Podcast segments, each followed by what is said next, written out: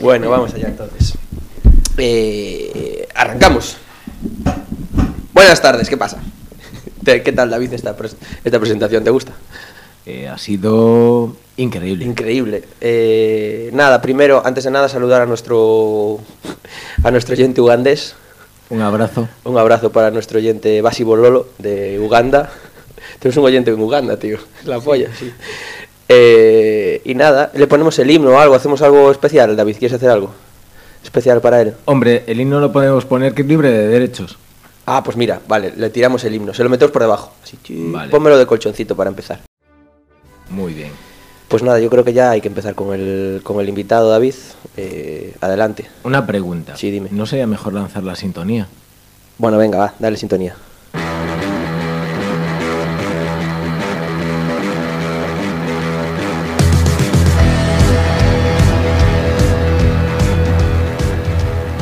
Bueno, pues tercer programa entonces. Tercer programa, ¿eh? Mm. ¿Presentas tú al invitado? No, no, no, por favor. Vale. ¿Quién eres y qué nuevas nos traéis? Bueno, yo soy Oscar y soy coordinador de acción en Gala Costún y es un equipo de especialistas en, Galicia. Y nada, estoy aquí con mis compañeros y hablando un poquito de esta profesión y de este este mundillo. Coordinador de acción, ¿qué es eso? Para los que no sabemos. ¿eh? Bueno, un coordinador de acción depende del país donde, donde trabajes, pues es eh, el encargado de coreografiar y, coordinar a toda la gente que tenga pues alguna acción de peligro. Tanto sea doblando un actor, como haciendo una pelea propia, como, como todo tipo de, de cosas de riesgo. Entonces, el, el, la, gente, la gente que lo hace en, España, por desgracia, solo podemos coordinar a nuestros especialistas, dar alguna idea, pero sí que es verdad que fuera de aquí el coordinador de acción tiene mucho, mucha presencia y son como directores. Entonces eh, le dan un poquito más de cancha y sí que está guay. Ahora estamos intentando en España hacer un poco lo mismo. O sea, que en una peli de Isabel Coixet no te vamos a encontrar, ¿no? Bueno, sí. Oh, Ah, Cuéntanos. Sí, porque, bueno, en este caso no, eh, pero sí que sus películas tienen algo siempre. Por ejemplo, un bofetón, un, bofetón con caída, una caída por escaleras, algo que dices tú, bueno, esta película no tiene acción, pero sí que hay acciones puntuales o alguien que se va en el coche rápido. Siempre tienen que poner a un especialista, pues para que el equipo no tenga ningún riesgo de que lo haga un actor y se lleve una cámara por delante. Pues te vendo a mi padre, que le gusta ir con el coche rápido y ya no está en edad. ¿eh? sí. Mira, para empezar, yo quiero decir, eh, Oscar, guay, bueno, nos conocemos hace mucho tiempo ya, pero... De eso ya hablaremos después. Pero no puedes decir, o sea, guay, soy coordinador de, de acción bien, pero tú eres o has sido Batman o Superman. Entonces, así es como te tienes que ver. espera, espera, espera. ¿Cómo tenemos a Batman aquí y nadie nos avisa? Por favor, Batman, háblanos de eso. El resto me da igual, Isabel Coixet, lo siento.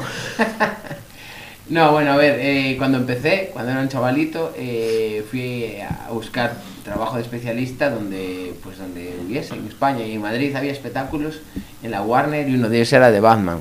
Y empecé ahí, haciendo Batman, haciendo el show de lo que sería la película que, eh, que se rodó en el 2004, de, que es la de Batman Begins, la de Christian Bale, la primera que hizo Christian Bale.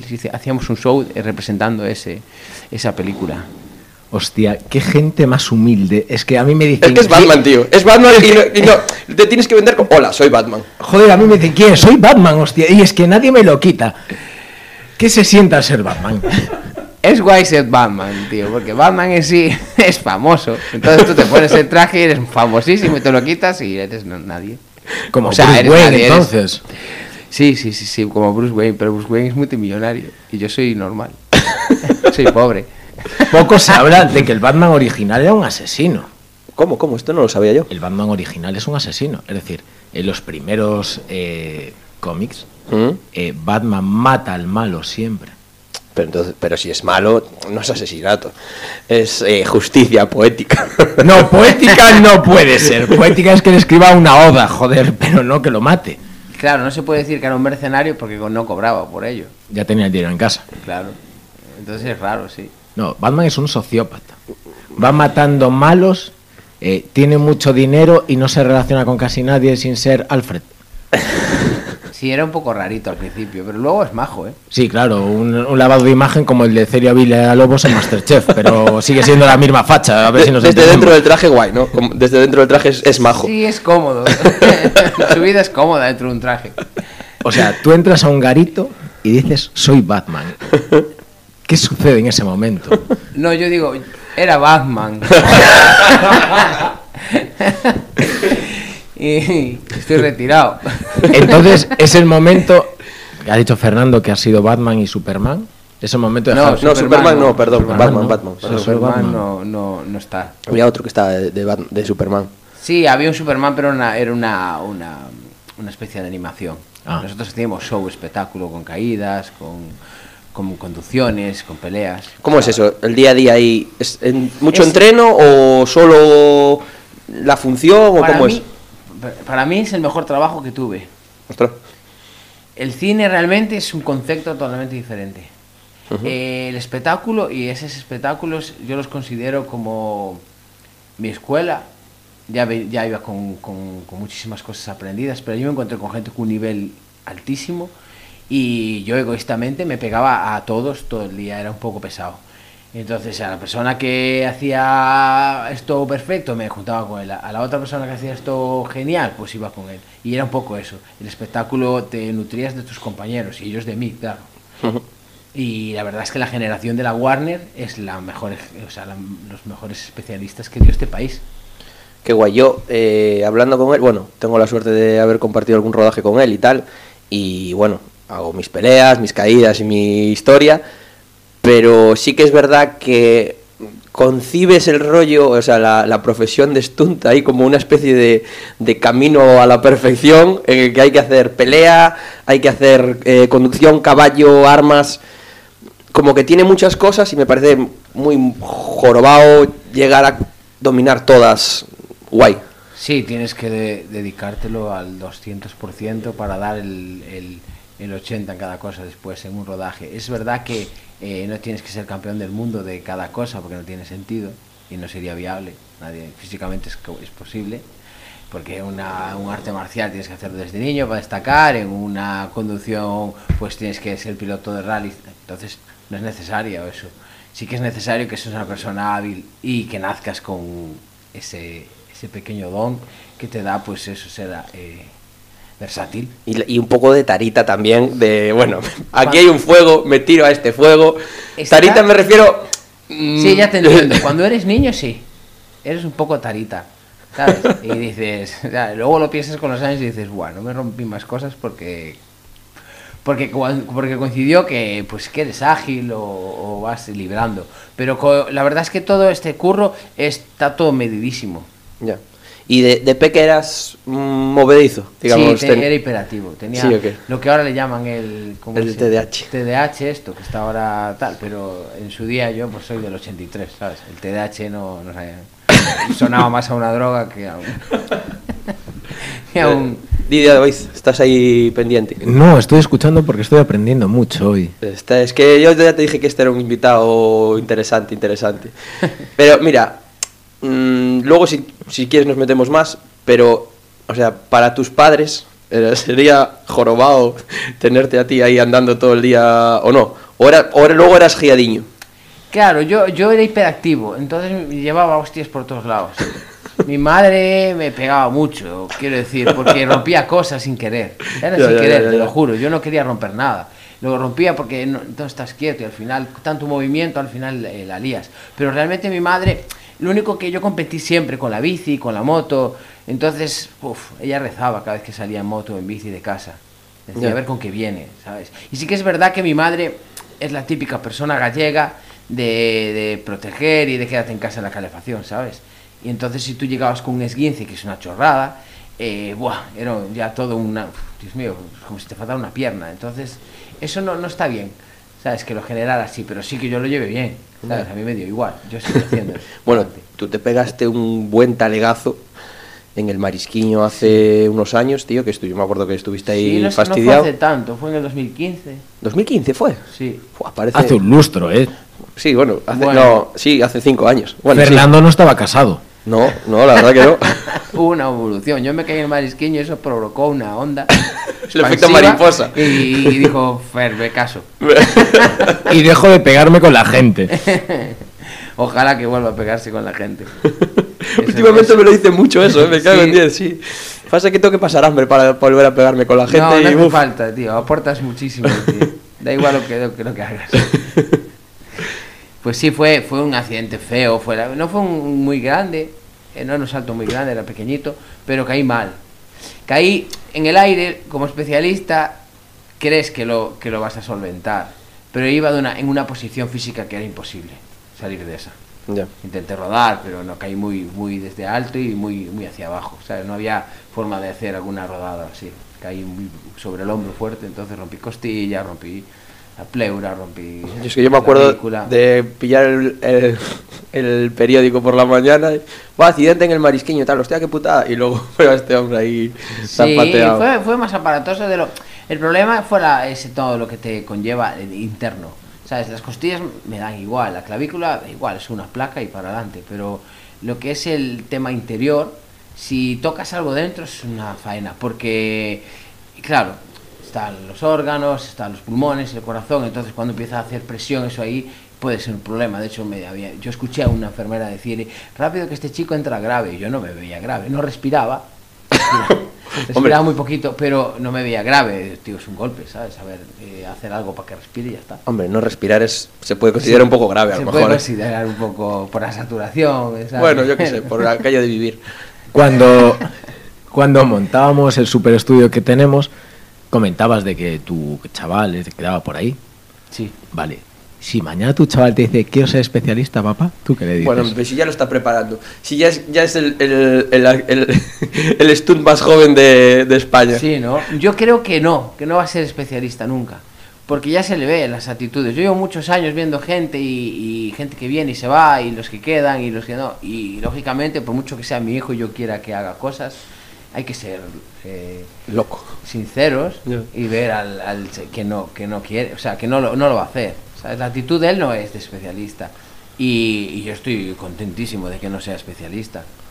Porque, o sea, suena raro, pero realmente es muy sacrificado. Es como si estuvieras con- entrenando, si realmente eres un especialista compe- competitivo, es como si estuvieras entrenando alto, el alto nivel eh, toda tu vida, porque los años pasan, y las cosas duelen y hay deportistas pues que, que hacen su, su profesión. Rafa Nadal acaba de conseguir lo inconseguible, pero solo hace tenis, ¿sabes?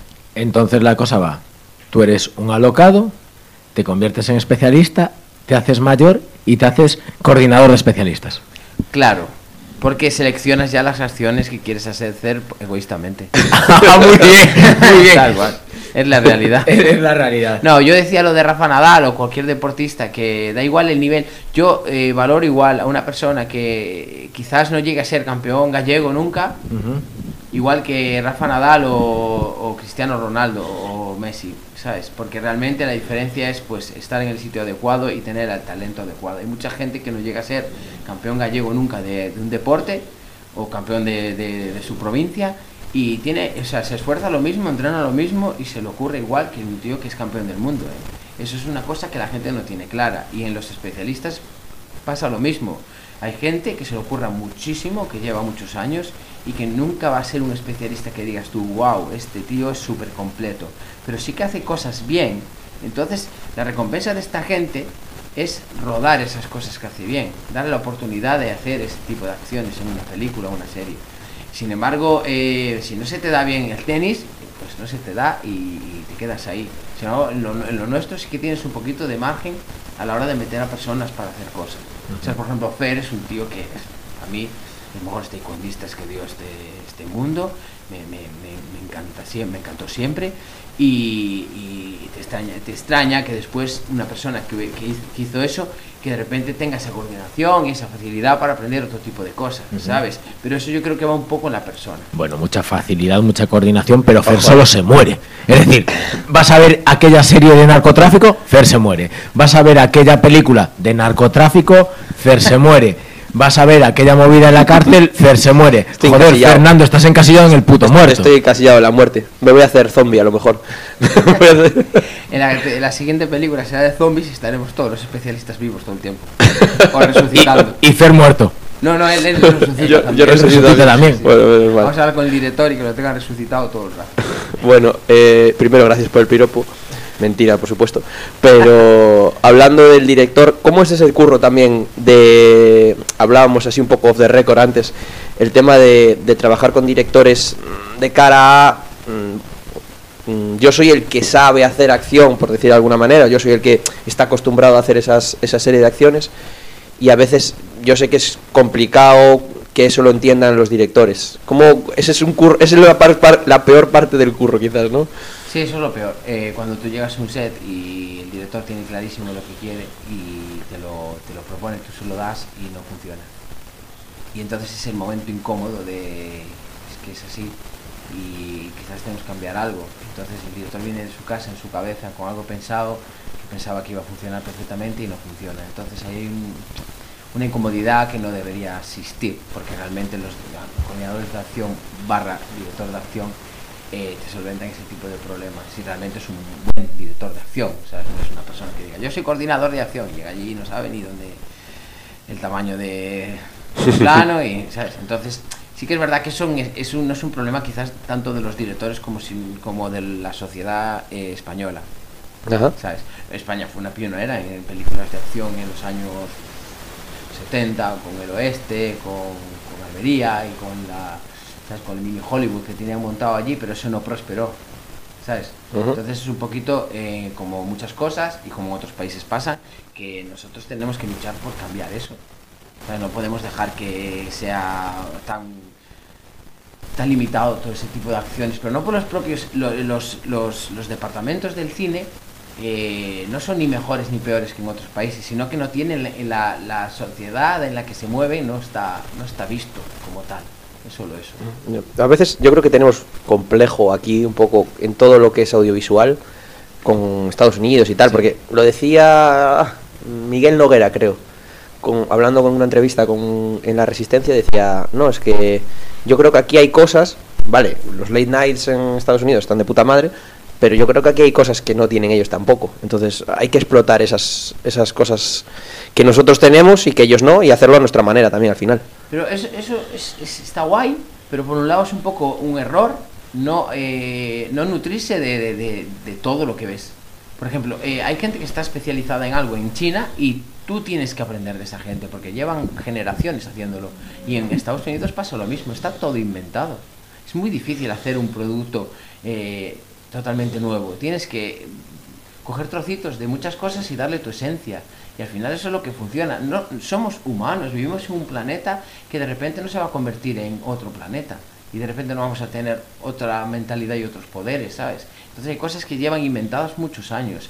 ¿Y qué pasa? El, el- igual tenemos a veces mucho ego por decir, no voy a copiar esto. Y yo, hombre, no vas a hacer lo mismo, pero la idea es muy buena. Háztelo a tu manera. Tú, tal. Es como un jugador de fútbol, cada uno tiene su estilo de jugar al fútbol. Al final el- el- la meta es meter un gol o defender bien. ¿Sabes? Hazlo a tu manera, pero hazlo.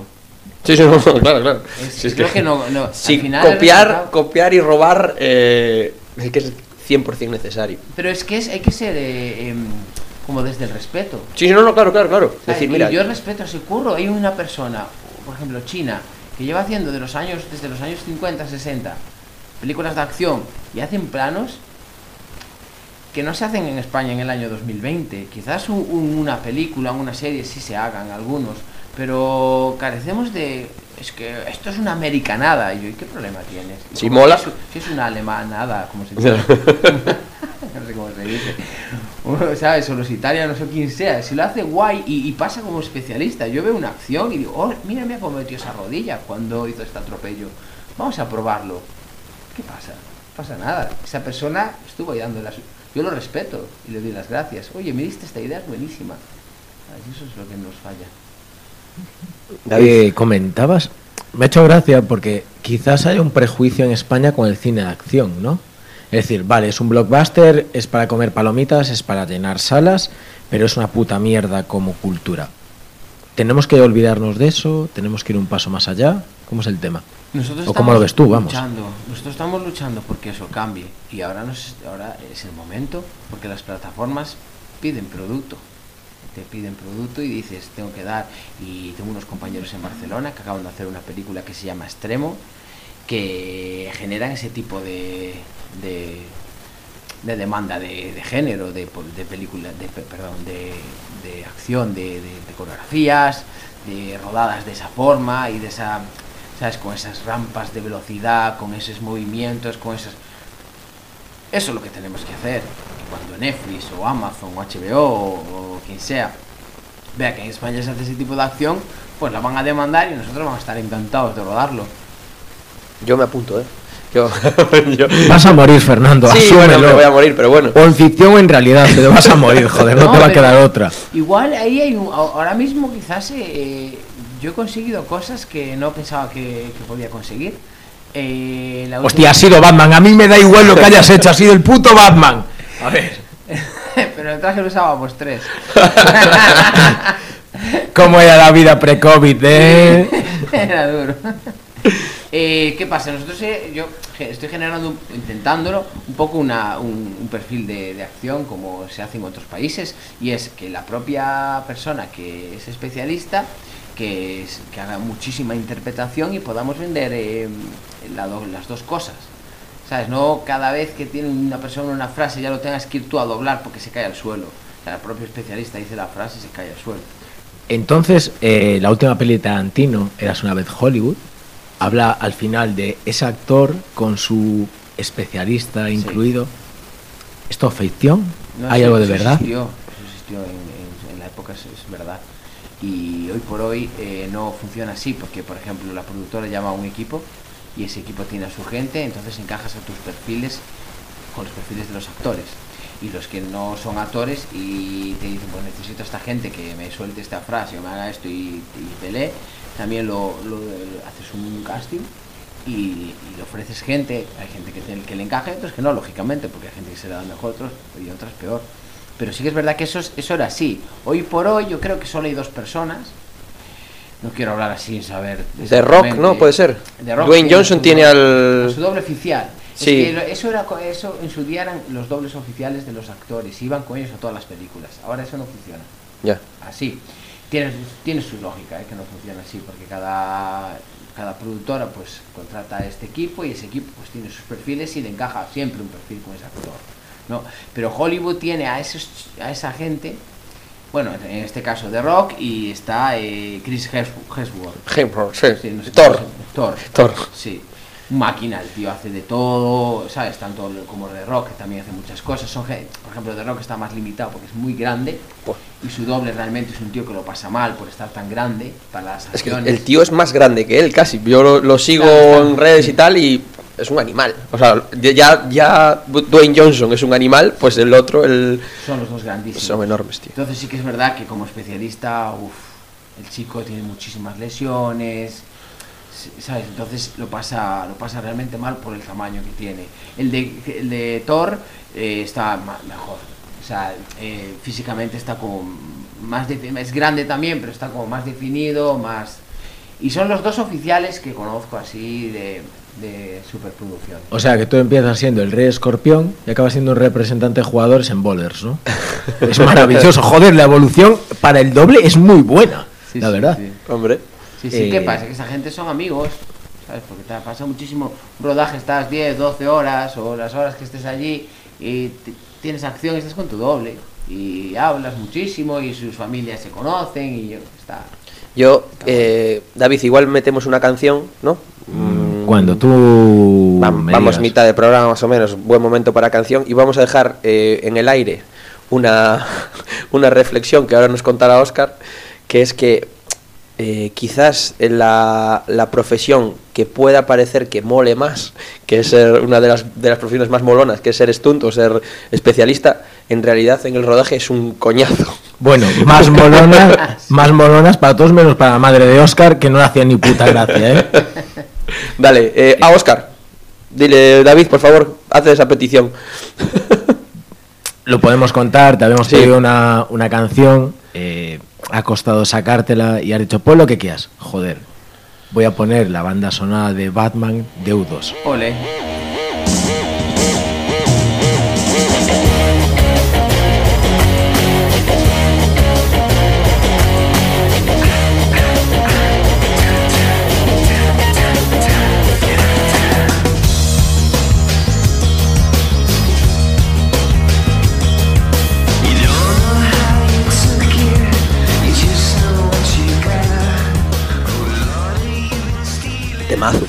Temazo.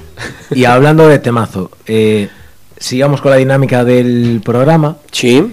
Eh, mucha gente ha escrito en plan de, uy, ya se han olvidado de la pregunta Ah, al, al siguiente invitado. Pero no, no nos hemos olvidado. Lo que sucede es que cuando la dejamos en antena, lo que hacían los invitados, que son muy buena gente, se la traen estudiada de casa. Entonces ahora la grabamos fuera de programa y se la ponemos en directo para ver qué sucede.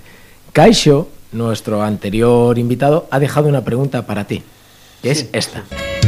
Y así pregunta, pregunta. Eh, vale, mi- la pregunta para el siguiente invitado es, eh, ¿qué países crees que han declarado la guerra a las aves o a algún tipo de pájaro? ¿Y qué países han declarado la guerra a las aves o a algún tipo de pájaro y han perdido esa guerra? Bueno, esta es la pregunta. Te voy a dar una pista. A Batman nadie le ha declarado la guerra, ¿vale? Yo creo que todos los países le hemos declarado la guerra a las aves. Pero, Pero, quizás en las Islas 10 han perdido la guerra. han ganado las gaviotas.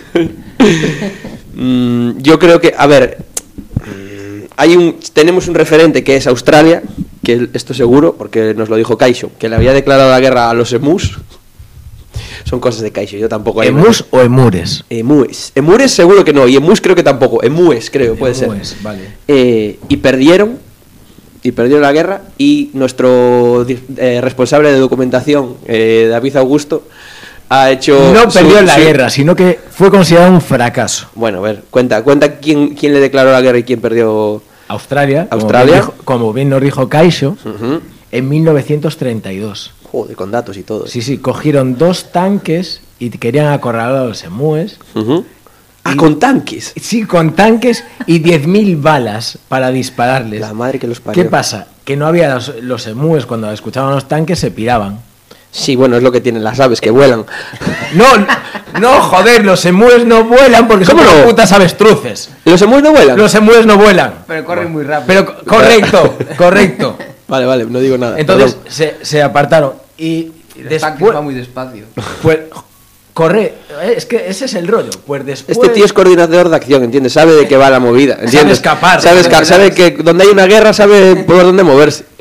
Bueno, ¿y alguna, alguna guerra más hubo contra las aves? No, no, no. Fue, fue esa guerra y al final de 1932 Ujú. querían, solo habían abatido entre 900 y, dos, y 2.500 presas. Bueno, pues ya mataron bastantes, ¿eh? No, no, porque en 1934 eh, el gobierno australiano, que seguía en guerra contra ellos, bueno, Australia tiene muchos problemas con los animales y no porque a tu mujer le haya pegado un canguro. A mi mujer le pegó un canguro, tío, en Australia una vez. Le pegó con las paticas y ¡paz! Estaban en rollo safari así viéndolos y tal, súper guay, dándoles de comer y tal. Y se apoyó en la cola y ¡bimba! Le metió, le metió un cañón, tío. Estaba quemadísimo ya de tantos guiris o algo, ¿no? Seguro, No es normal. seguro, tío. No, no, pero le pegó. aire. A ver, no le hizo nada, pero le pegó así Ya, con ya, las patillas. No le hizo nada porque no te pegó a ti, cabrón. Porque ya estaba prevenida para eso. Es una máquina. hombre. Fuerte. ¿Alguna, guerra- ¿Alguna guerra más? ¿No hubo más guerras? Yo solo he buscado esa Ah, pausa, vale. eso nos, nos troleaba, ¿no? Bueno, lo buscaste a las 7 de la mañana, hoy. No mientas. Bueno, lo busqué cuando me desperté hoy, sí, a las 7 de la mañana. Me he levantado temprano. Bueno, soñó conmigo, ¿eh? Que lo sepáis. Soñé con Fernando y con el puto Audacity, sí. Soñé con los dos. Eh, bueno, pues eh, un saludo a las emúes, a la garza, que es el, el animal que sale en la bandera de nuestro oyente ugandés. Eh, un saludo también de nuevo para nuestro oyente ugandés. Y seguimos con la, con la charla, esta- bueno, con la garlada, que es una garlada que también nos lo preguntaron en redes. Eh, nosotros garlamos, que es, ¿cómo era? Eh, hablar, eh, bueno, hablar así sin ton ni son. Entonces, esto es lo que hacemos. Que Está muy bien. está bien, yo creo que es lo que hacemos exactamente, ¿no? Sí, sí, pero está guay el concepto. Bueno, pues yo quería hablar otra vez otra cosa, otra cosa contigo que me parece interesante. Mm, Supongo que te, no te importará charlar de esto. Y es de tu hijo Lee, que ya hablamos antes también. Sí. Y cómo fue todo ese proceso de, de venir para, para España con él, de... En realidad la, la adopción, Sí. el proceso es un poco... porque yo, bueno, llevamos tiempo ya y lo hemos hablado y joder, Sí, sí, sí. llevas mogollón de tiempo, joder, con su un montón de ganas de, de que viniera y viajes y tal. Y, y la verdad que yo me alegré personalmente un montón cuando, cuando conseguiste al final que viniera. Aparte, bueno, el chaval es un fenómeno. es un fenómeno. Y que nos cuentes un poco todo ese proceso porque yo creo que está, es muy interesante. A ver, de, de inicio, resumiéndolo así eh, rápido, eh, lo hubiese repetido eh, 10 veces, o 20, o, o las, que, las que sean. Eh, porque el resultado es, vamos, va por encima de cualquier sufrimiento que, que hayamos tenido antes. Entonces, ¿qué pasa? Que la adopción es dura. Dura porque realmente no te juzga gente que, que está en tu entorno, te juzga gente que no te conoce. Y, y claro, entonces el, el problema viene un poco por ahí, ¿no? Que estás como todo el rato, y yo entiendo que hay procedimientos que son súper importantes para que la gente sepa lo que es una adopción, que es que te cambia la vida, que es que ya es un niño pues que ya tiene un tiempo, en este caso el niño mi hijo tenía tres años, pero puede tener dos, tres, cinco, siete, diez, los que tú, los que tú asumas o lo que, dependiendo del país, pero sí que es verdad que que hay unos prejuicios quizás en el entorno a la adopción que a mí no me gustan, ¿sabes? El sistema, eh, yo creo que no es culpa de la gente que lo, que lo, que lo ejecuta, sino de, pues, de lo que hablábamos antes, de, de la sociedad de la acción, ¿sabes?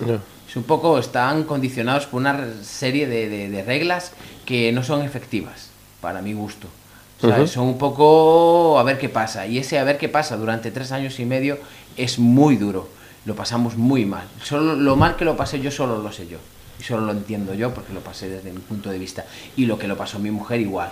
¿Sabes? Entonces estás condicionado en eso. En el momento que lo consigues, hombre, pues como si llegaras a una Olimpiada y ganaras la Olimpiada y dijeras, vaya, después del trabajo que me dio, pues mira, el resultado está aquí. Qué guay. Pues el resultado es Lee. Y para mí es lo mejor del mundo. De hecho, yo ahora estoy en la lista de adopción otra vez. Qué guay, tío. Quiero adoptar otro niño si se pudiese, porque luego está el tema económico, que es muy duro el tema económico. Es que eso, yo recuerdo que me decías, no, no, es rodaje y rodaje y rodaje para, Sí, sí. para meter Yo trabajaba en- en tres sitios, de vigilante de seguridad, de, de mecánico de bicis, dando clases de especialista, haciendo... pff, pedía, es- estuve dos años de mi vida sin descansar un día, trabajando los ses- 365 días del año para quitar el dinero de los rodajes, solo ahorrarlo, ahorrarlo, ahorrarlo para la adopción. Entonces es duro, claro. Pedir vacaciones en un trabajo para ir a otro y pedir días aquí para ir allá, compaginarlo, hacer noches, hacer fines de semana para que no te coincida. La verdad es que el proceso fue complicado. Porque hay que ir allí un par de veces, ¿no? Si no recuerdo mal, que me habías contado. Depende del país. China vas 15 días, en nuestro caso fueron 22 días porque fuimos a una zona de China cerca de Corea del Norte que estaba pactado que eran tres semanas y, y el resto de China son 15 días. China es un país que tiene lo mejor y lo peor. Y en este caso, pues son muy, muy transparentes. Te dicen esto cuesta esto y cuesta esto hasta el fin de los días y nunca te lo van a cambiar. Da igual, da igual lo que pase, que eso va a ser así siempre. Y eso está guay porque te da una seguridad. Una de las razones por las que fuimos a China fue por eso, porque tú, claro, tú lo dices, ¿cuánto me cuesta esto? ¿20.000 euros? Pero igual si llego allí, aquella persona de la aduana me pide no sé cuánto, no sé. Entonces estás como un poco diciendo, ¿sabes? Soy una persona normal, ¿sabes? No soy rico. Si eres rico, pues te da un poco igual, vas y lo que surja. Y vas dándole dinero a la gente por, por ciertos países que están así. Es muy triste, pero están así. Si esta persona quiere ese dinero, pues yo también, venga, 300. O sea, al final entonces sí que es verdad que China es transparente, hay muchos más países transparentes, pero yo solo puedo hablar del que fui, porque fue, es el que analizas y al final el que decides ir. Y, y la verdad es que no teníamos, eh, o sea, no teníamos eh, pensado ningún país, o lo que pasa es que luego te informas de los países de cómo están y van cambiando. ¿eh? Por ejemplo, África cerró, Rusia cerró, entonces vas esperando a ver si abren, cierran algunos países, entonces hay países, por ejemplo, como Hungría, que tienes que estar dos meses y medio allí, eso es inviable, laboralmente es inviable, porque ni ganas dinero y no hay ningún puesto de trabajo en el que te digan dos meses y medio y, y no, no vengas y todo va bien. Ya. es imposible. Entonces sí que te condiciona tu vida eso. Hungría, o sea, Hungría es el país para los. Para los. Hostia, no me sale ahora. Eh, ah, para los funcionarios. Pides una excedencia de dos meses y medio. No, mira. Sí. Tengo. Tengo amigos que fueron a Hungría y muy bien. ¿Sí? El niño muy bien, ellos muy bien, todo, pero sí que tenía trabajos de ese estilo. Es que Así si no- Podían tener algún tipo de. Claro. Yo no puedo. O sea, yo no. Eh, siento romper este momento, pero es importante en el podcast que mantengamos oyentes. Si nos empezamos a meter gratuitamente con los funcionarios, Bueno, vamos a no, perder ahora oyentes. este es el podcast de no meterse con la gente, a lo mejor ahora. Ahora no nos podemos meter con nadie. Joder, le hemos pegado a los negacionistas, a los fachas, a los terraplanistas, a los funcionarios. ¿Qué nos que queda? llevábamos- A los monárquicos. Llevábamos- A los monárquicos. Te quedan los que dicen que el COVID no existe. No, no, negacionistas hemos tenido a. Sí, negacionistas. Ah, perdona. Eso es que- ya hablamos en la semana pasada. Vale, vale, no sé que se llamaban así. ¿Algo más que le queda decir a los putos funcionarios? no, No, muy bien. Oye. Eh, Muy buena gente, Yo ¿no? tengo familiares funcionarios y curran muchísimo, ¿sabes? En serio, Yo no, curran no. muchísimo. Y la- yo qué sé, está, está Era, guay, pero... era el problema de la maldad, no de la mentira. Os lo dejo caer así, ¿eh? También os lo digo. Cuando curran, curran. Que sí. curran- Eh, nada, bueno, David, eh, tenemos una, una pregunta ahí, la de siempre, nuestra pregunta fetiche. Es que me parece la ¿Cuánto hostia que... tienes? Sí, No, no, no, no, no. No, es que me parece la hostia que hayas llevado a un tema tan cercano que nos ha afectado a todos y ahora te veas a estas cosas. No, a ver, yo aquí hay que ir dando bandazos. La pregunta fetiche es muy fácil y tú como especialista lo tendrás más claro posiblemente que nadie porque considero que posiblemente seas una persona muy pragmática. Entonces es comer, follar y cagar. Ordénalo razonadamente. Pues... eh, Así, eh, de la, de la emoción a la mierda en un, en, en un instante. Yo creo que es cagar, comer y follar, ¿no? Pues mira, eh, ¿cómo, lleva, ¿cómo va este, cómo va la votación? Yo creo que por ahí cagar es casi siempre la primera, ¿eh? Sí, sí, sí, por la mañana. Sí. Bueno, también influye que nuestro anterior invitado dijo que follar era muy 2019, que ya no era importante a día de hoy. Joder, macho, pero hostia. Bueno, yo sabes que no estoy de acuerdo. Bueno, pero- lo que, lo que no te contó Fernando es que este podcast lo hicimos para follar más. Ah, bueno, sí. Llevamos tres episodios y no sé la vida sexual de Fernando, pero la mía sigue siendo la misma que antes, o sea, nula. Yo estoy casado, así que de esto no hablo, ¿sabes? Es mi, es mi, pre- pe- mi, pre- mi pequeño recuncho de privacidad. Esto no es el puto sálvame, ¿eh, David, ya te lo digo. Tú si quieres follar más, a- a- adelante. Tú si quieres follar más no te cases, te lo acabo de decir. Muy bien, haciendo amigos, di que sí. Eh, ¿Cómo vamos de tiempo? Es que no avisado, Vamos bien, vamos 37, Va, aún tenemos sobra- un ratito, aún tenemos un ratito. Pero mira, casi dime vamos bien y no, porque piensa que en el medio tengo que meter canciones, hacer Bueno, mierdas sobre treinta y tantos, vamos. Sobre treinta y tantos. Oyentes. Me parece muy bien. Bueno, como estamos en un momento emotivo, ¿cuál es el peor curre que te has tocado? El que digas tú, joder, no lo volvería a hacer ni aunque me pagaran el doble. Vais a flipar. Trabajé en una funeraria cinco años. Ostras. Bueno, yo me refería como especialista, pero el de la funeraria también. Ah, vale, como especialista. y no, no, no, no, espera, espera, espera, espera. El de la funeraria, el de la funeraria. No lo, no lo pienso borrar. El de la funeraria. ¿Qué hacías en la funeraria? Es que tenía una edad un poco complicada donde tu cerebro no está formado del todo. Sí. Entonces ves cosas que no tienes que ver a esas edades. ¿Sabes? Y lo cambiaría, vamos, seguro. Entonces tú trabajas de joven, entiendo, en una funeraria, de muy joven en una funeraria y dijiste, me hago especialista porque si me muero ya sé lo que hay. Tú venías, tú venías con la lección Sí, aprendidita. sí. Ah, si me muero ya va, ya sé el procedimiento. Ya sabes el procedimiento. Lo tengo ya aprendido de casa. Y como especialista, el cura que ellas no lo vuelvo a hacer ni de puta coña. Ninguno, me encantan todas las acciones. Lo que pasa que sí que es verdad que con los años vas seleccionando acciones porque tu cuerpo ya duele demasiado pues por, por el machaque. M- más que por el curro, por el entrenamiento. Te estropeas más entrenando que trabajando, porque trabajando son acciones concretas y está todo estudiado. Yo soy, ahora mismo como coordinador soy como un epi andante, soy un coñazo.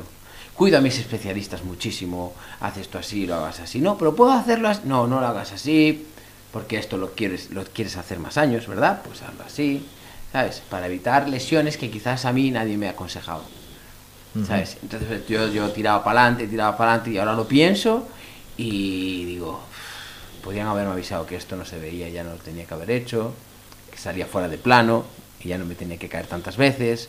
Esas pequeños detalles que yo sí se lo hago a mis chicos porque somos, nosotros en Galicia somos un equipo.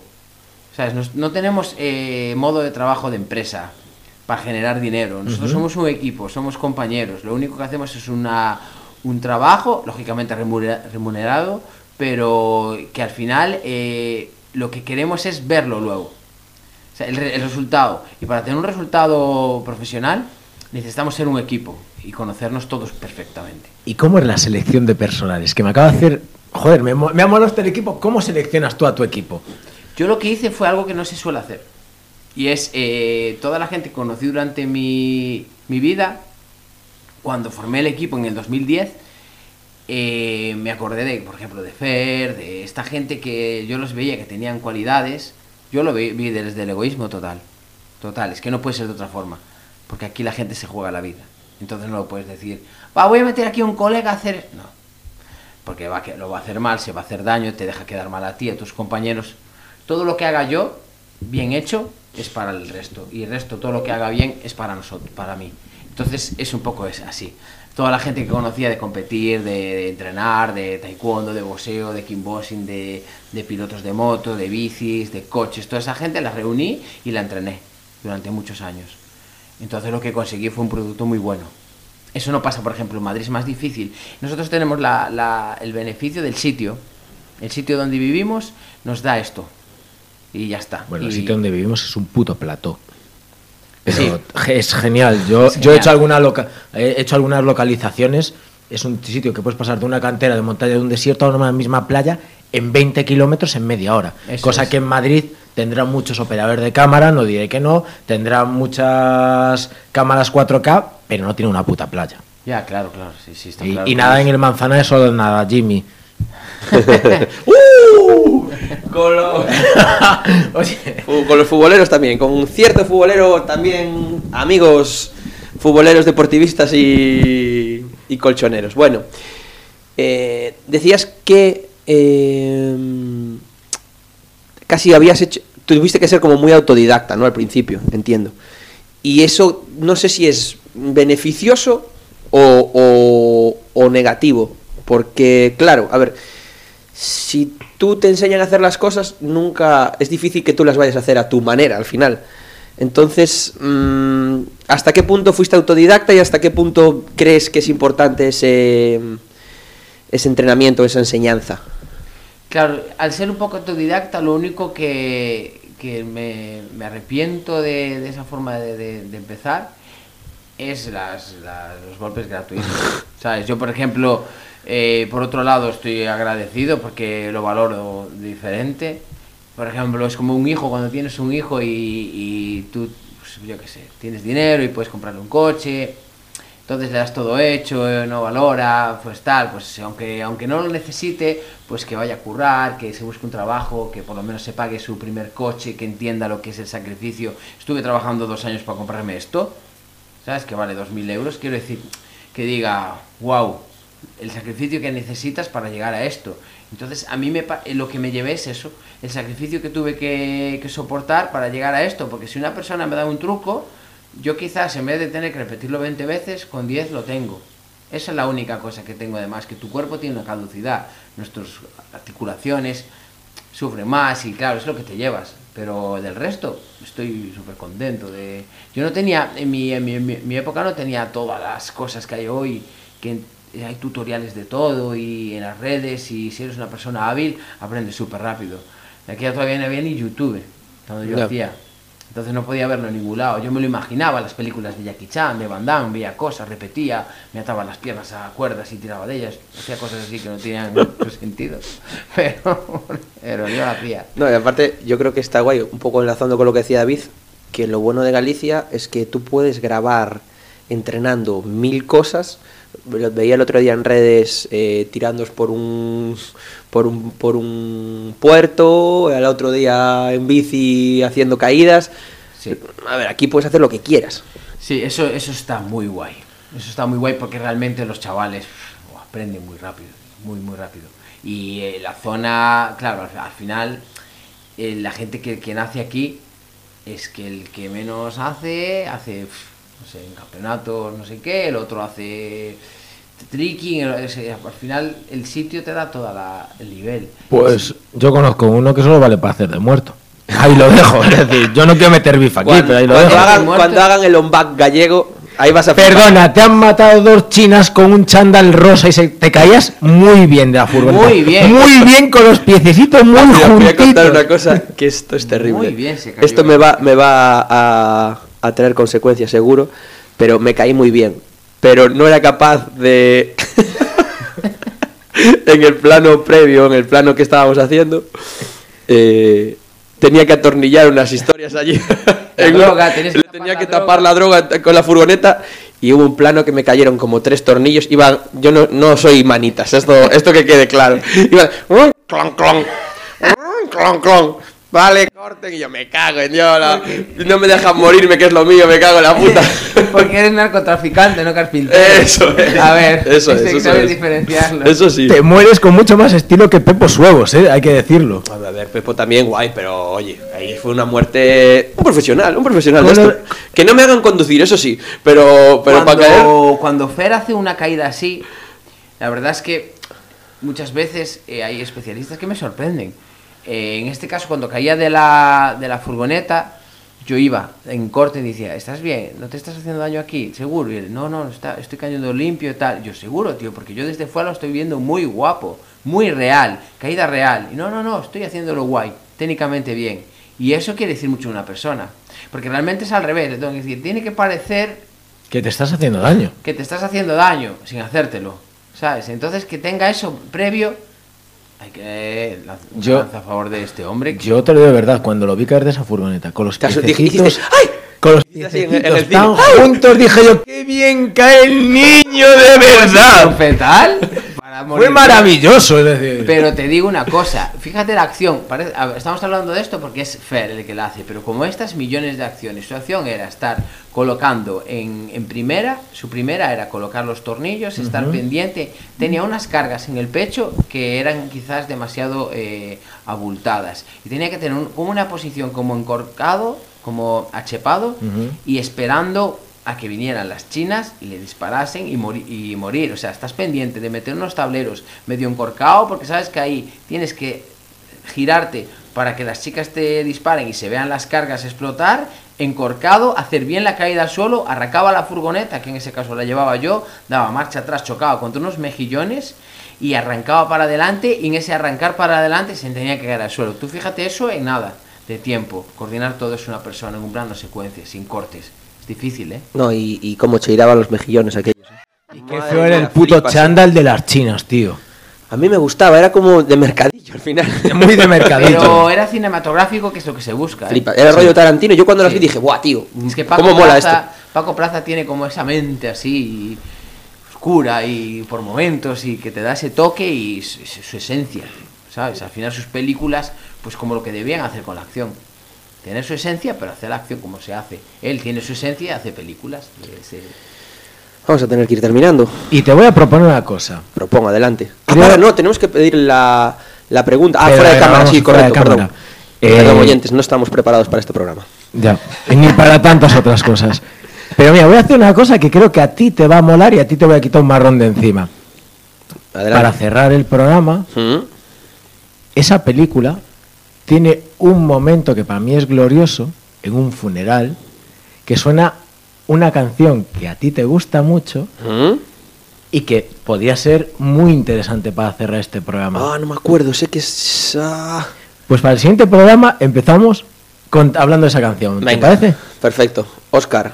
Muchas gracias Un trillón de gracias, tío. Eh, nada, un abrazo fuerte. Dale caña a Lee, que si quiere Sí. hacer especialista que sea. Lo, lo- lo bueno, lo bueno que tiene es que yo sea su padre. Me voy a echar ahora unas flores. Joder, a ver, dale, dale. Es que aunque no lo ejerzas profesionalmente, lo va a tener y va a tener cosas que yo creo que esto te da autoestima. El control físico te da autoestima. Todo el mundo debería eh, intentar tener control físico, cada uno a su nivel. No de especialista, pero a, a su nivel te da autoestima en tu vida diaria. Yo lo hablamos, lo tenemos hablado. Para mí es una actividad, eh, aparte de profesional, como deporte, digamos, me parece cojonuda, porque te da un poquito de todo, es súper divertida, súper entretenida de hacer, haces mil cosas y lo que tú dices, al final estás entrenando el cuerpo y... Dime, dime, dime. Una cosa, tú imagínate que tú no eres especialista, o sea, no, no ejerces como especialista en cine ni en televisión, pero eh, entrenas cosas parecidas, agilidad, caídas, tal. Aparte de evitarte tú un esguince quizás, cuando te lo vas a hacer, que es lo más, lo más común, eh, vas por la calle y los reflejos de estar todo el día cayéndote, empujándote tal, viene un coche, una moto, tú vas con otra persona, la típica acción de película que le salva uno al otro, que eso está pactado. Pero tú en tu vida real pasa, a mí me pasó, varias veces. Con coches, con motos, de ir con gente, de, de anticiparte a ciertas cosas. Entonces, esto es por lo que yo digo que le viene bien a la gente saberlo. Quizás puedas salvar una vida real ser una persona coordinada. O sea, que yo le aconsejo a todo el mundo que sea, o sea, que intente ser lo más coordinado que pueda. Se va a evitar lesiones y quizás un día le metes un empujón a alguien y lo sacas de un momento. De un apuro. Sí.